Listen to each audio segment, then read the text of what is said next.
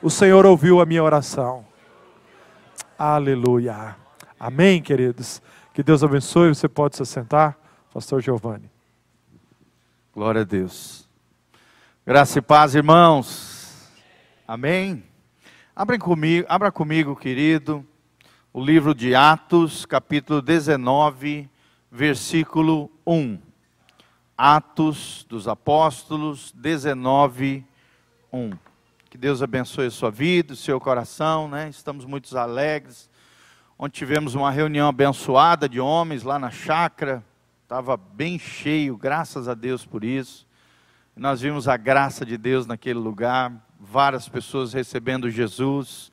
Irmãos, isso nos faz né, criar ainda mais uma expectativa tremenda do que Deus vai realizar nesta igreja, através dessa igreja, para a glória de Deus, no ano que vem. Amém? Levanta as duas mãos para os céus comigo e fala: Deus tem coisas extraordinárias, milagres e maravilhas para a minha vida, ainda esse ano e ainda mais no ano que vem. Amém? Acho lindo, né? Quando Jesus chegou para Natanael e disse: Natanael, olha, coisas ainda maiores você verá. Então você pode criar uma expectativa tremenda no teu coração de que Deus cada dia mais, né, amplia a revelação do seu coração para nós.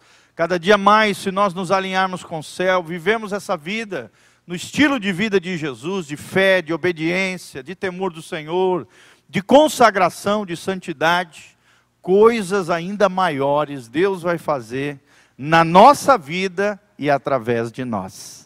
Creia, querido, crie essa expectativa no coração, gere isso no seu interior, e você vai ver o que, que Deus vai fazer em nome de Jesus. Nós vamos falar um pouquinho sobre isso, um lindo episódio do apóstolo Paulo no livro de Atos 19, quando Paulo chega numa cidade chamada Éfeso, e ali Deus promove um grande avivamento. E esse é o tema da nossa ministração nessa noite. Quando o avivamento chega. Fala comigo, quando o avivamento chega. Ou seja, nós vamos aprender à luz da palavra de Deus quais são as características de um verdadeiro avivamento na nossa vida pessoal, no nosso casamento, na nossa igreja local, na nossa cidade, de uma determinada região.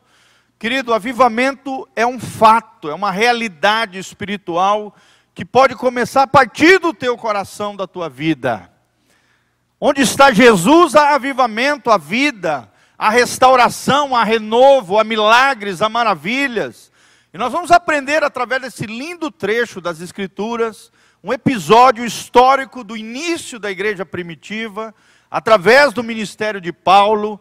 Nós vamos ver estas marcas de um verdadeiro avivamento. Quais são as marcas que vêm juntamente com o avivamento. E para nós entendermos, nós precisamos entender o que é avivamento. Avivamento significa avivar ou reavivar, trazer vida aonde há morte, trazer luz aonde há trevas, trazer a glória de Deus onde o diabo estava imperando, e trazer o reino de Jesus, transformador de Jesus, sinalizando o reino de Deus aonde nós estivermos. Amém? Será que você é uma pessoa avivada?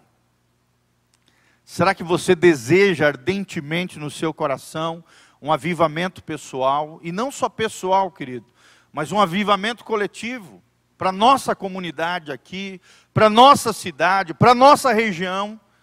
O avivamento é possível, porque aonde está Jesus, ali é um estopim, é uma mola propulsora para um grande avivamento de Deus através das nossas vidas. Amém? Glória a Deus. Jesus está no teu coração? Sim ou não? Tem que ter essa convicção. É, pastor, não sei. O avivamento começa com uma convicção. Você precisa crer que Jesus está com você e aonde está Jesus, ali há vida, a restauração, a libertação, a cura e coisas extraordinárias podem acontecer através e a partir do seu coração. Vamos lá então, Atos 19, versículo 1. palavra de Deus diz: E aconteceu que estando Apolo, Apolo era um líder cristão na época, na cidade de Corinto, Paulo, tendo passado pelas regiões mais altas, chegou a Éfeso. E daí surgiu a carta aos Efésios que nós lemos, né? Uma linda carta que revela o coração de Deus para a igreja. Então, Paulo chegou ali em Éfeso e achando ali alguns discípulos, perguntou-lhes Recebestes porventura o Espírito Santo quando crestes? Ao que lhe responderam: Pelo contrário, nem mesmo ouvimos que existe o Espírito Santo. Então Paulo perguntou: Em que, pois, fostes batizados? Responderam: No batismo de João. Disse-lhes Paulo: João realizou o batismo de arrependimento, né, que é o batismo nas águas dizendo ao povo que cresce naquele que vinha depois dele, a saber, em Jesus de Nazaré. E eles, tendo ouvido isto, foram batizados em nome do Senhor Jesus. E impondo-lhes Paulo as mãos, veio sobre eles o Espírito Santo. Glória a Deus. Olha que coisa linda, querido. Por imposição de mãos, veio sobre eles o que? O Espírito Santo. E aí o que aconteceu logo em seguida? Presta atenção. E tanto falavam em línguas, como profetizavam. E eram ao todo uns doze homens. Não era um grupo grande, não era uma multidão, era apenas doze homens, doze pessoas. Versículo 8: Durante três meses, Paulo frequentou a sinagoga. Você sabe que a sinagoga é uma espécie de igreja judaica onde falava ousadamente, dissertando, persuadindo, com respeito ao reino de Deus. Você vê que ele não está falando de religião, ele não está falando de uma nova doutrina, ele está falando do reino de Deus, preste atenção. Visto que alguns deles se mostravam empedernidos e descrentes, empedernido significa duros de coração, velados os seus olhos, descrentes, falando mal do caminho, caminho aqui uma referência aos cristãos. Diante da multidão, Paulo, apartando-se deles, separou os discípulos, passando a discorrer diariamente na escola de Tirano, que era uma espécie de escola filosófica, né, uma espécie de academia, de universidade da época. Durou isso por espaço de dois anos. Ou seja, dois anos Paulo esteve ali pregando a mensagem, operando maravilhas, dando ensejo, como diz o versículo 10, a que todos os habitantes da Ásia ouvissem a palavra do Senhor, tanto judeus como gregos. E Deus, pelas mãos de Paulo, fazia milagres extraordinários, a ponto de levarem os enfermos, aos enfermos lenços e aventais do seu uso pessoal, diante dos quais as enfermidades fugiam de suas vítimas, e os espíritos malignos se retiravam, ou seja, saíam, eram expulsos. E aí entra um outro episódio aqui, bem estranho aqui, né? Só que na verdade tem uma grande revelação. E alguns judeus, né, exorcistas, ambulantes, tentaram invocar o nome do Senhor Jesus sobre possessos de espíritos malignos, querendo imitar Paulo aqui, dizendo: Esconjuro-vos por Jesus a quem Paulo prega. Os que faziam isto eram sete filhos de um judeu chamado Seva, sumo sacerdote daquela sinagoga onde Paulo pregava. Mas o espírito maligno lhe respondeu, lhes respondeu, né, aqueles sete filhos de Seva: Conheço a Jesus, sei quem é Paulo, mas vós quem sois? E o possesso do espírito maligno saltou sobre eles, subjugando a todos, e de tal modo prevaleceu contra eles, que desnudos e feridos fugiram daquela casa envergonhados, é claro. Chegou esse fato ao conhecimento de todos, assim judeus como gregos, habitantes de Éfeso, essa cidade. Veio temor sobre todos eles, e o nome do Senhor Jesus era engrandecido. Fala comigo, o nome do Senhor Jesus era engrandecido. Muitos dos que creram vieram confessando, denunciando publicamente as suas próprias obras, ou seja, confessando pecados aqui. Também muitos dos que haviam praticado artes mágicas, magia, né, ocultismo, reunindo seus livros, os queimaram diante de todos. Fizeram uma fogueira ali, queimaram tudo. Calculando os seus preços, achou-se que montavam a 50 mil denários, que seriam 50 mil moedas de prata. Só para você ter uma ideia, seriam milhões de reais, milhões de dólares na época. Assim a palavra do Senhor crescia e prevalecia poderosamente. Amém? Feche os seus olhos, coloque a mão no seu coração, vamos orar. Pai, nós estamos aqui na tua presença gloriosa, nos humilhamos diante da tua palavra. Se alguém precisa mudar, esse alguém somos nós, ó Deus, nós desejamos avivamento, a começar no nosso coração, nas nossas casas, nas nossas famílias, nesta igreja local, na nossa cidade. Pai, aviva o teu povo, aviva a tua obra, Pai. Ó Deus, faz com que estas marcas que nós vamos aprender estejam na nossa vida, estejam nos nossos ministérios, estejam, ó Deus, em tudo aquilo que fizermos, o Senhor, o nome de Jesus seja engrandecido, Pai, e a tua palavra prospere poderosamente através das nossas vidas. Aviva o teu povo, aviva a tua obra, ó Senhor. É o que nós te pedimos de todo o coração, no nome de Jesus. Amém e amém. Você pode aumentar um pouquinho o microfone? O pastor está meio sem voz, né? Ontem estava pregando lá com os homens. Aí a voz. O pastor Giovanni dá umas esgoeladas, né? Glória a Deus, irmãos. Amém? Quem quer avivamento aqui, queridos? Primeira coisa que nós precisamos aprender é que o avivamento precisa ser desejado. Uma vez andando com um missionário norte-americano, um avivalista, ele pregava, eu sempre falo aqui isso. Quanto maior for a tua fome por Deus, maior o toque de Deus na tua vida. Amém? Por isso que tem gente que tem um maior toque, uma maior percepção, uma maior glória, uma maior presença de Deus na sua vida. Não é porque Deus faz acepção de pessoas ou distinção entre os mais queridos e os menos queridos, não, querido. A diferença está na fome e sede por Deus. Hoje mesmo eu estava lendo um livro sobre a história do avivamento na rua Azusa, lá na Califórnia, o grande mover de Deus, do avivamento que houve em 1906, no início dos Estados Unidos, e que dali essa onda pentecostal varreu o mundo todo. E dali surgiram muitas denominações, igrejas, trabalhos missionários ao redor do mundo todo, querido.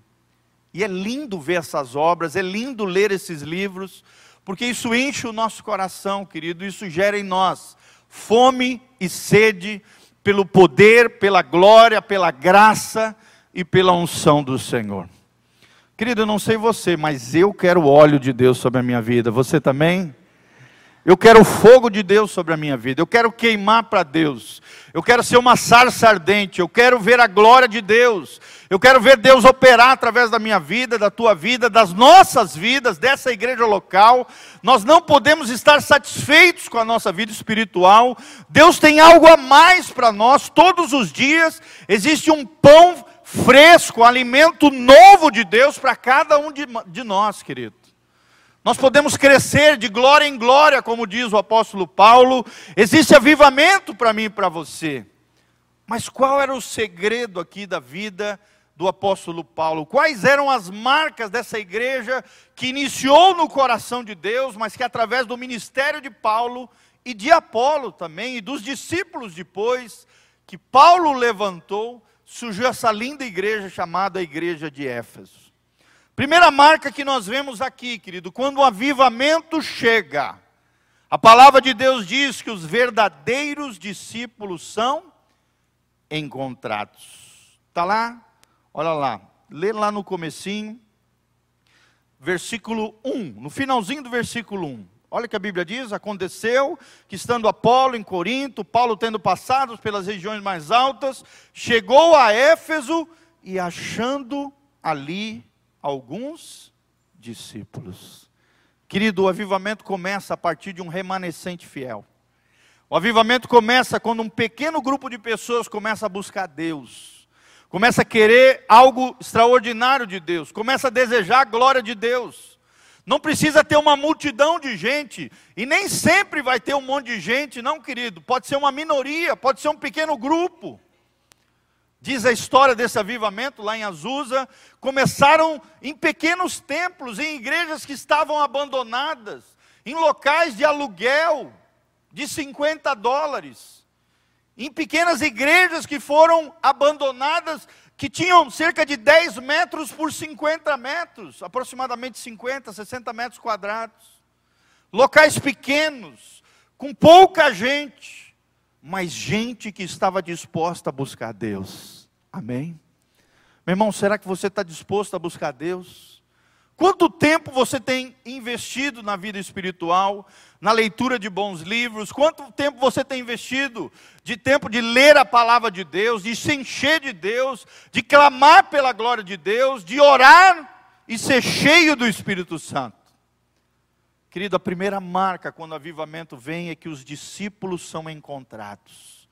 Os discípulos são guiados por Deus numa reunião abençoada e eles começam a aparecer, eles começam a pipocar, eles começam a buscar Deus, os corações começam a se unir na oração, na intercessão e na pregação do Evangelho.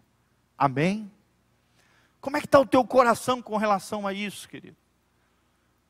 Como é que está o teu coração? Teu coração está queimando para Deus? Será que Deus pode te encontrar como esse remanescente fiel?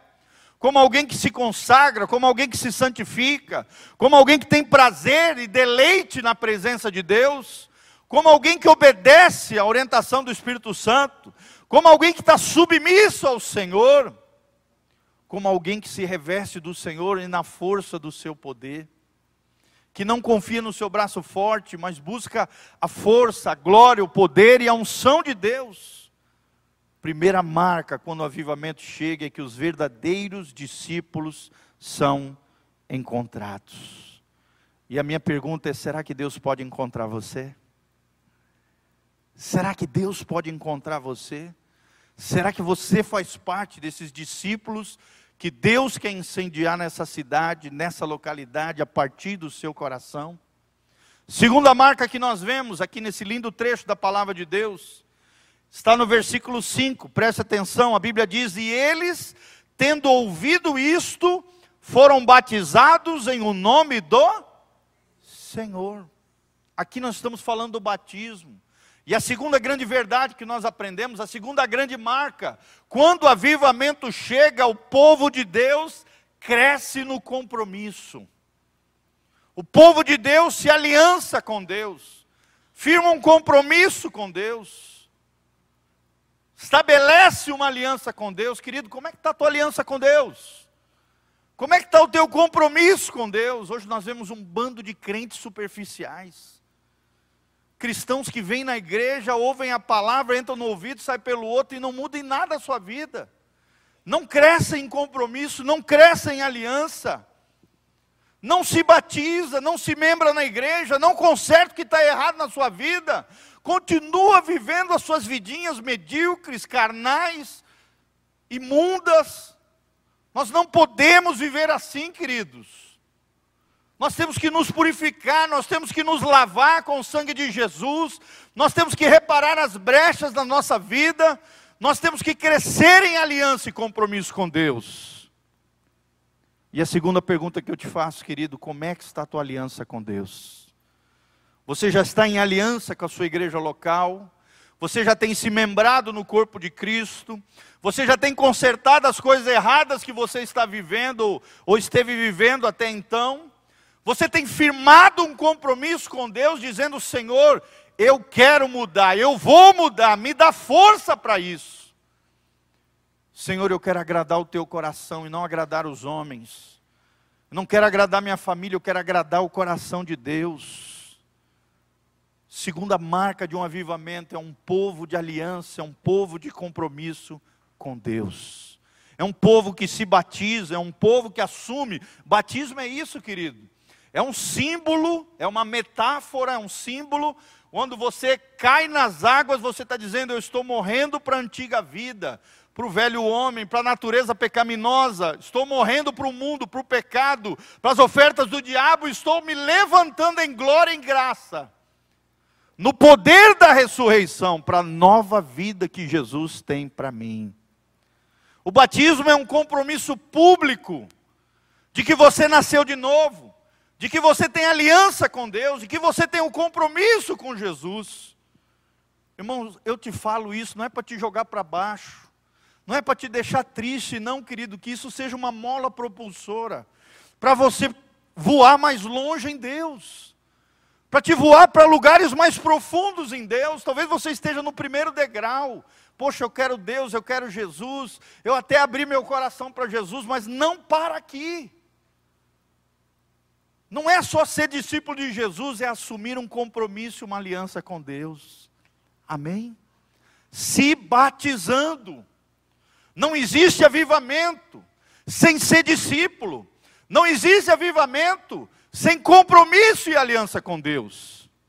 O verdadeiro avivamento vem sobre corações que são batizados, batizados de um batismo de arrependimento, um batismo de quebrantamento, um batismo de reconhecimento que Jesus é o Senhor e Salvador da minha vida. Amém? Então, querido, se você ainda não se membrou, se você ainda não se aliançou, se você ainda não consertou o que precisa ser consertado na sua vida, se você ainda não se batizou, existe um chamado de Deus para o batismo para você. Pule esse segundo degrau, cresça um nível mais profundo com o Senhor. Porque a segunda marca de um avivamento é que o povo de Deus cresce na aliança. Amém? Qual é a terceira marca de um verdadeiro avivamento? Quando o avivamento chega, a terceira marca é que Deus derrama o seu poderoso espírito. Amém? E é geralmente isso que a gente pensa, quando pensa em avivamento, a gente já pensa logo o batismo com o Espírito Santo, falar em línguas, né? começar a profetizar, a glória desce. Mas a gente se esquece daquilo que eu acabei de falar. Primeiro é ser discípulo. Segundo é se comprometer com Deus, é ter aliança. Em terceiro lugar, nós vemos claramente na cronologia desse texto bíblico que depois de se batizarem em nome do Senhor, Paulo veio, está lá no versículo 6, impondo-lhes Paulo as mãos, veio sobre eles o Espírito Santo. Amém? Quem quer ser cheio do Espírito Santo? Dá um glória a Deus aí. Aleluia! O Espírito Santo não é só um momento que você vai viver com Ele, não, querido, é uma vida plena, cheia dEle, buscando Ele todos os dias. É querendo mais, é ansiando mais, quando Deus derrama o seu poderoso Espírito sobre o seu povo, líderes são cheios do Espírito Santo. E esses líderes impõem as suas mãos ungidas sobre o povo, e eles também recebem o Espírito Santo de Deus, amém? O Espírito Santo, claramente aqui nós vemos, ele é transferido sobre as pessoas. Ou seja, existe uma transferência de glória, existe uma transferência de unção porque o Espírito Santo é derramado sobre o povo de Deus. Profecias surgem, dons são derramados, ministérios são levantados e os chamados e propósitos são confirmados. Amém? Talvez você esteja aqui nessa noite dizendo: É, pastor, eu não sei porque que eu nasci, eu não sei qual é o chamado de Deus para a minha vida. Querido, primeiro vire um discípulo de Jesus. Segundo, se comprometa com o reino de Deus em aliança, com o compromisso do batismo. Em terceiro lugar, seja cheio do Espírito Santo. Porque quando você for cheio do Espírito Santo, Deus vai confirmar qual é a sua vocação, qual é o seu chamado, qual é o propósito que Deus tem para a sua vida. E Deus tem um chamado e um propósito para cada um que aqui está nessa noite. Amém? Vira para o irmão que está do seu lado e fala: Deus tem um chamado para você, querido segura no ombro dele e profetiza, fala: Eu declaro sobre a tua vida um chamado frutífero, um propósito de Deus realizado, graça e glória sobre a tua vida, o derramamento do Espírito Santo, em nome de Jesus. Que coisa tremenda, né, irmãos? Nós precisamos do Espírito Santo, nós precisamos ser cheios do Espírito Santo. Nós precisamos da glória de Deus para conosco, querido. Quando é que foi a última vez que você percebeu a presença do Espírito Santo com você? Quando é que foi a última vez que o Espírito Santo falou ao teu coração e você o ouviu? Tem muita gente que fala, é pastor, eu nunca ouvi a voz de Deus. Irmão, o Espírito Santo está falando toda hora. A Bíblia diz que a voz de Deus é como a voz de muitas águas. Vai lá para a Foz do Iguaçu, nas cataratas do Iguaçu, você vai ver um volume enorme de água e uma barulheira de água, sim ou não? A voz de Deus é como a voz de muitas águas. O problema é que a gente não para para ouvir essa voz de Deus que a todo tempo está falando, através da Bíblia, através de irmãos, através de circunstâncias, através de pessoas diversas, através da natureza. Deus fala de diferentes formas, de diferentes maneiras. Às vezes com a pessoa que você menos espera, Deus fala. Deus usa até uma mula para falar, como falou com Balaão. Deus pode usar uma criança para falar contigo. Quem tem filhos aqui sabe o que é isso, não é verdade, irmãos? Às vezes a gente leva uma lapada de Jeová com a boca do nosso menino. Uma vez mesmo, né, meu filho estava doente e tal, eu fui pegar a medicação para dar para ele. A hora que ele olhou para mim, ele falou assim: o Miguelzinho falou, papai, você não vai orar por mim? Olha só. Em outras palavras, Deus usou a boca do menino. Você não tem fé com a tua oração? É Deus falando através dos nossos filhos. É Deus usando um irmão, às vezes, que vai chegar do teu lado, orar por você, vai declarar uma palavra de bênção sobre a sua vida. Você está mal, você está tá ruim, de repente Deus usa alguém, manda um missionário, manda uma, um profeta, alguém. Querido, Deus usa quem quiser para falar conosco. Nós precisamos parar para ouvir a voz de Deus. Deus está falando em todo o tempo, o problema é que os homens não param para ouvir a Deus. Perdem tempo com os ladrões de tempo, perdem tempo com tanta besteira, perdem tempo com tanta asneira. Pare para ouvir a voz de Deus. Logo de manhãzinha cedo, querido, abre a palavra, ore diante do Senhor, fala: Senhor, fala comigo. A maneira mais segura de Deus falar conosco é através da Bíblia.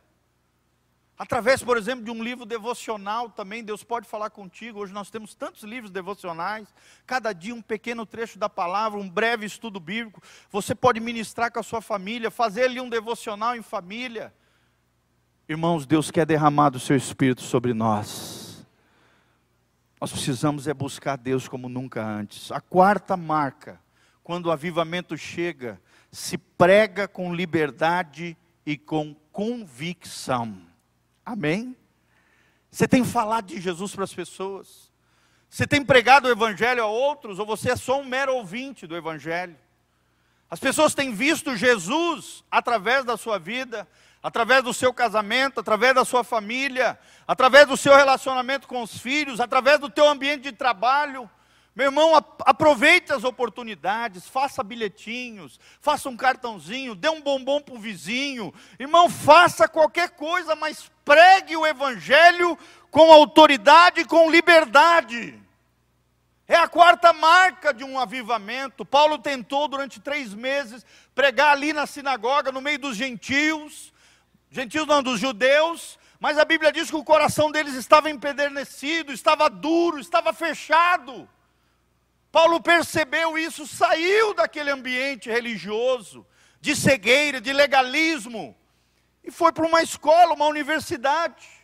A escola de Tirana era uma escola filosófica, era uma espécie de academia da época, onde vinha diferentes é, pensamentos, correntes filosóficas e várias coisas de diversos lugares, e os gregos adoravam isso, coisas novas coisas distintas, ouvir de outras culturas, de outros povos. E Paulo foi lá pregar o Evangelho. Amém? Irmãos, ele ficou dois anos pregando o Evangelho naquele lugar. E sabe o que aconteceu? Deus deu liberdade, querido, para ele, durante dois anos. Nós vimos Paulo, né, convencendo ali as pessoas. Olha só como a Bíblia diz no versículo 8: durante três meses, Paulo frequentou a sinagoga, onde falava ousadamente. Aqui nós estamos falando de uma pregação ousada, dissertando. O que, que é isso? Ele usava bons argumentos, ele falava com propriedade, ele, ele falava com inteligência. A Bíblia diz persuadindo fazendo de tudo para persuadir as pessoas sobre o reino de Deus. Será que nós temos falado do reino de Deus para as pessoas?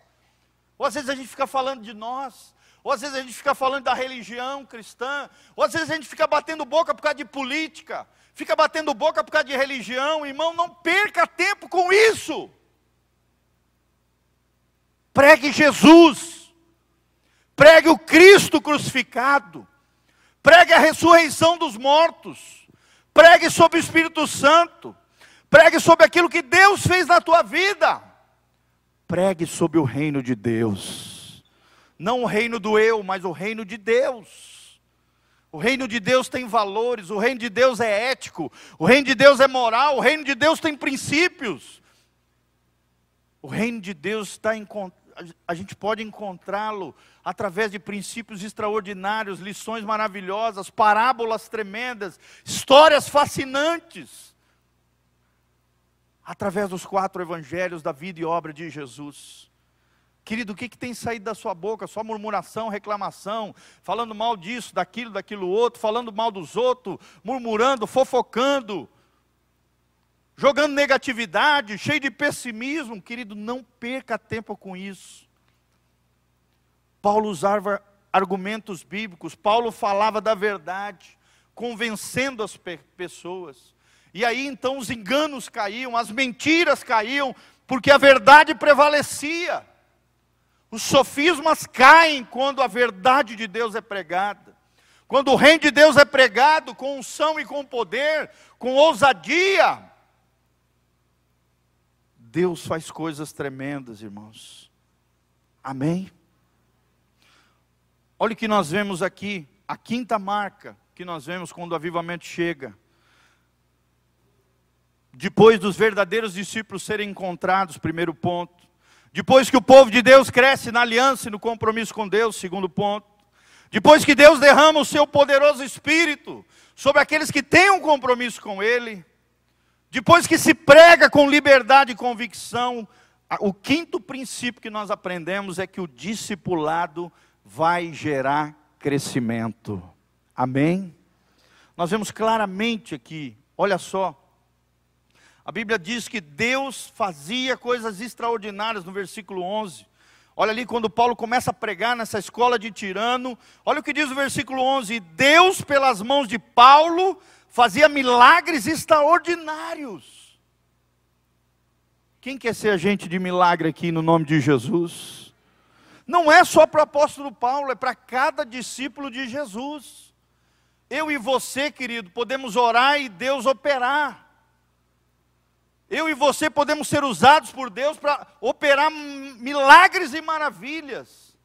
Se creres, verás a glória de Deus, diz a palavra de Deus. Tudo aquilo que nós pedimos com fé, crendo, diz a palavra, nós receber. Olha só, era tanto poder que Paulo fazia milagres extraordinários. Olha o que diz o 12. A ponto de levarem os enfermos, aos enfermos, né? Lenços e aventais do seu uso pessoal, diante dos quais as enfermidades fugiam das suas vítimas, e os espíritos malignos se retiravam. Só para você entender, como se Paulo usasse, né? Aqueles lencinhos. E aí tal, usava aquele lencinho, de repente o pessoal pegava aquele lencinho, levava lá sobre o enfermo, e o enfermo era curado. Tamanha glória de Deus sobre esse homem de Deus. Tamanha glória de Deus, quando colocava esse lencinho ou qualquer objeto pessoal de Paulo, claro que o poder não estava no objeto, estava na unção que Paulo carregava, amém? Nós não podemos usar os objetos e atribuir a eles poderes miraculosos. Não, é a unção que Paulo carregava, através da fé dos irmãos que levavam aqueles objetos e oravam pelas pessoas, Deus operava maravilhas naqueles, naquelas vidas. Imagina que tremendo, querido, alguém pegar uma peça de roupa tua, um lenço que você usa, colocar sobre um endemoniado e ele ser liberto uma blusa tua, pegar, jogar sobre alguém e ele ser curado. Quem crê nessas coisas aqui, dá um glória a Deus. Irmãos, eu creio nessas coisas. Ou então não precisa nem ser objeto, óleo ungido mesmo. que é o que mais a Bíblia fala que nós temos que usar quando nós vamos orar por alguém, é ungir com óleo. Ah, pastor, mas eu não tenho olhinho ungido que tem na igreja. Irmão, usa o óleo de oliva, usa óleo de soja, usa qualquer tipo de óleo aromático. A unção não está no óleo, a unção está na oração de fé. Amém? Irmãos, eu já orei com óleo de oliva, não tinha azeite de oliva, não tinha olhinho aromático, não tinha nada. Irmão, peguei o olhinho de oliva e ó, ungi a oração de fé de um justo pode muito em seus efeitos. Justo não é porque eu e você somos bonzinhos, somos da Betel, somos religiosos, não, é pelos méritos de Jesus. É porque o nome de Jesus vai ser glorificado através da nossa fé. Amém? Tem que ficar bem claro aqui, não é porque eu sou ungidão, não é porque você é ungidão de Jesus, não, irmão. É porque Jesus está em nós. E aonde está Jesus está o aviva. Fala comigo, aonde está Jesus? Está o avivamento. Quem são as mãos de Jesus aqui agora, irmão? São as suas mãos. Levanta as mãos para o céu e fala: As minhas mãos são as mãos de Jesus na terra. O seu abraço é o abraço de Jesus na terra. Querido, Jesus é o cabeça, nós somos o corpo. As mãos estão aonde? No corpo. É ou não é? Então o óleo que cai sobre a cabeça de Jesus escorre sobre o corpo. Quando você coloca as suas mãos ungidas, de oração, consagrado, crendo, com fé, Deus vai honrar aquela fé. Não é por causa da fé em si, é porque você colocou o seu coração no lugar certo, no Deus de promessa, no Deus da palavra. Em Cristo Jesus, o teu objetivo ali não é aparecer, não é se mostrar para os outros, não. É ver a glória de Deus naquele lugar e dar toda a glória a quem? Ao Senhor. Então o discipulado vai gerar crescimento. Nós vemos aqui Paulo reunindo, né? Olha ali, tu vê no versículo 9, no final dele, Paulo separou os discípulos, apartando-se deles, ou seja, saindo ali da sinagoga, ele separou ali alguns discípulos e continuou pregando o evangelho na escola de Tirano. Nós vemos uma separação por discipulado, um discipulado que gera crescimento, um discipulado que é diário, é um processo diário de ensino, de aprendizagem, amém? Onde os enganos e as mentiras vão sendo destruídos, onde o estilo de Jesus começa a prevalecer, onde a palavra de Deus começa a fluir, onde as pessoas serão tocadas pelo poder de Deus, as pessoas serão transformadas, Deus fará milagres e maravilhas, irmãos. Quem recebe essa palavra sobre a sua vida? Irmãos, eu quero isso sobre a minha vida, você também quer? Lembra disso, quanto maior a sua fome, maior o toque de Deus na sua vida. Onde é que está Jesus? Está no seu coração. Aonde está o avivamento? Aonde está Jesus, ali também estará o avivamento. Os enfermos serão sarados, os espíritos sairão, o temor de Deus será gerado nos corações, conforme diz o versículo 17. O nome de Jesus será engrandecido. Esse é o propósito principal. Engrandecer o nome de Jesus. Esse é um dos grandes segredos do avivamento de Azusa, lá na Califórnia. Homens simples, homens iletrados, muitos deles, homens rudes, homens singelos começaram a orar o poder de Deus veio sobre eles através dessa onda missionária pentecostal, o fogo do Espírito Santo se espalhou por toda a terra. Muitos deles surgiram e logo em seguida desapareceram. Muitos deles nem o seu nome foram mencionados na história do avivamento de Jesus. Só alguns ali, talvez os, os, os primórdios ali, os primeiros. Mas Deus fez uma grande obra naquele lugar. E por último, irmãos, além dos verdadeiros discípulos serem encontrados, além do povo de Deus crescer na aliança, além de Deus derramar seu poderoso espírito, além de se pregar com ousadia, liberdade e convicção, além do discipulado gerar crescimento e Deus operar maravilhas através do seu povo, em último lugar, a Bíblia ensina muito claro que o inferno será destronado. Amém? Quem vai destronar o inferno aí junto comigo, em nome de Jesus? Dá um glória a Deus aí. Está muito fraquinho, dá um glória a Deus, eu quero ver. Glória a Deus! Você tem que ter convicção, irmão. É igual pregador chega aqui. Irmãos, abram a Bíblia aí. Irmão, se eu não pregar crendo naquilo que eu estou falando, com convicção, com vigor, com força, com glória, com graça, crendo como a maior verdade que existe nessa terra, vocês não vão dar crédito nenhum na pregação, sim ou não? A coisa que eu admiro nas pessoas, nos bons pregadores, é isso: eles pregam com o fogo de Deus na boca, eles pregam com o coração na boca. É assim que nós temos que crer, é assim que nós temos que declarar que nós, pela graça de Deus, iremos destronar o inferno nessa cidade. Amém? Você crê nisso em nome de Jesus? Fala comigo, o inferno será destronado através da minha vida, para a glória de Deus. E é o que nós vemos nesse lindo trecho da palavra de Deus: conversões em massas, vidas sendo salvas, arrependimento acontecendo, o abandono das obras más, as pessoas confessando o pecado, as pessoas pegando livros de magia, de ocultismo e colocando na fogueira. Práticas erradas sendo abandonadas. E por último, a Bíblia termina de maneira estrondosa aqui, no versículo 21, dizendo: 20, assim a palavra do Senhor crescia e prevalecia poderosa mente. Você crê que a palavra de Deus vai triunfar?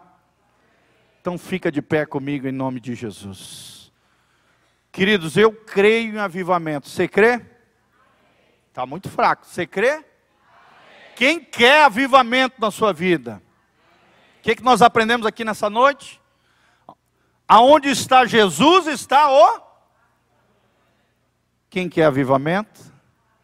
Então lembre-se: quanto maior for Jesus na tua vida, no teu coração, quanto mais parecido com Jesus, como Paulo era, capaz de dizer: sede meus imitadores, como eu sou de Cristo, mais Deus vai te usar poderosamente, debaixo da graça e do poder do Senhor. Amém? Fecha os seus olhos, coloca a mão no seu coração. Queria chamar aqui na frente aquelas pessoas que estão passando por alguma luta, alguma dificuldade, algum problema na sua casa, nas suas finanças, precisam de uma oportunidade de emprego, precisam de uma cura, um milagre na sua vida, saia do seu lugar, querido. Eu creio em milagres. Eu creio que Deus pode fazer coisas extraordinárias aqui nessa noite. Eu creio que quando a igreja ora, Deus opera, Deus faz maravilhas. Saia do seu lugar, querido, vem aqui na frente, nós queremos orar por você, como comunidade de fé, como igreja do Senhor, nós queremos orar pela sua vida, querido. Você que está sofrendo alguma tristeza, alguma tribulação na alma, alguma dificuldade na sua família, com seus filhos, nas suas finanças, você que está vivendo algum tipo de embaraço, deserto, qualquer tipo de problema, querido, seja de ordem pessoal, coletiva, familiar, financeira, doença, qualquer coisa que você precisa de um milagre, de uma bênção urgente de Deus, algo, uma ação sobrenatural de Deus, saia do seu lugar, venha para cá em nome de Jesus. Venha mais para perto aqui, gente. Não precisa ter medo, o pastor não morde. Isso, bem pertinho aqui no nome de Jesus. Pessoal que está aqui na frente, vamos dar as mãos uns aos outros. Você que está aí atrás, querido, levante as suas mãos aqui para frente. Faça um escudo de oração no nome de Jesus. Glória a Deus. Você que precisa de um milagre, de uma bênção, querido, comece a orar agora junto comigo. Comece a orar abençoando o irmão que está do seu lado. Esqueça do seu problema, comece a orar pela pessoa que está do seu lado, comece a orar pelo seu irmão que está ali. Irmão, isso é uma coisa que eu aprendi, quando eu oro pelo outro, Deus vem e cuida das minhas coisas. Quando eu oro e intercedo por outra pessoa, Deus vem e cuida de mim. Comece a orar pela pessoa que está do seu lado. Comece a invocar o poder de Deus sobre a vida dela. Comece a clamar pela glória do Senhor, por avivamento, pelo poder de Deus, por um milagre, por uma bênção nessa vida, em nome de Jesus. Senhor, em nome de Jesus, nós estamos aqui nesse lugar, porque nós cremos no poder que há no nome de Jesus Você que está aí atrás, querido, estenda suas mãos com fé, ore pelos irmãos aqui na frente. Vamos gerar um ambiente de milagres, um ambiente de bênção, um ambiente de glória nesse lugar. Talvez você não precise de nada, mas os irmãos aqui precisam. Os irmãos aqui na frente estão contando com você. Pai, no nome de Jesus, como teu servo, Ó Deus, como alguém que crê nessa palavra, como alguém que acredita em avivamento, promove avivamento a partir dos nossos corações.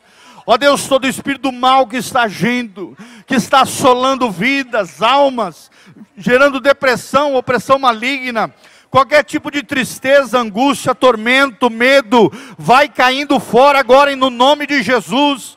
Ouçam demônios, pega todo o teu lixo, todo problema financeiro, todo problema familiar, todo problema no casamento, todo trabalho, todo feitiço, todo encantamento, toda obra de macumbaria, toda maldição hereditária, toda maldição proferida, toda maldição adquirida, vai caindo por terra, em nome de Jesus.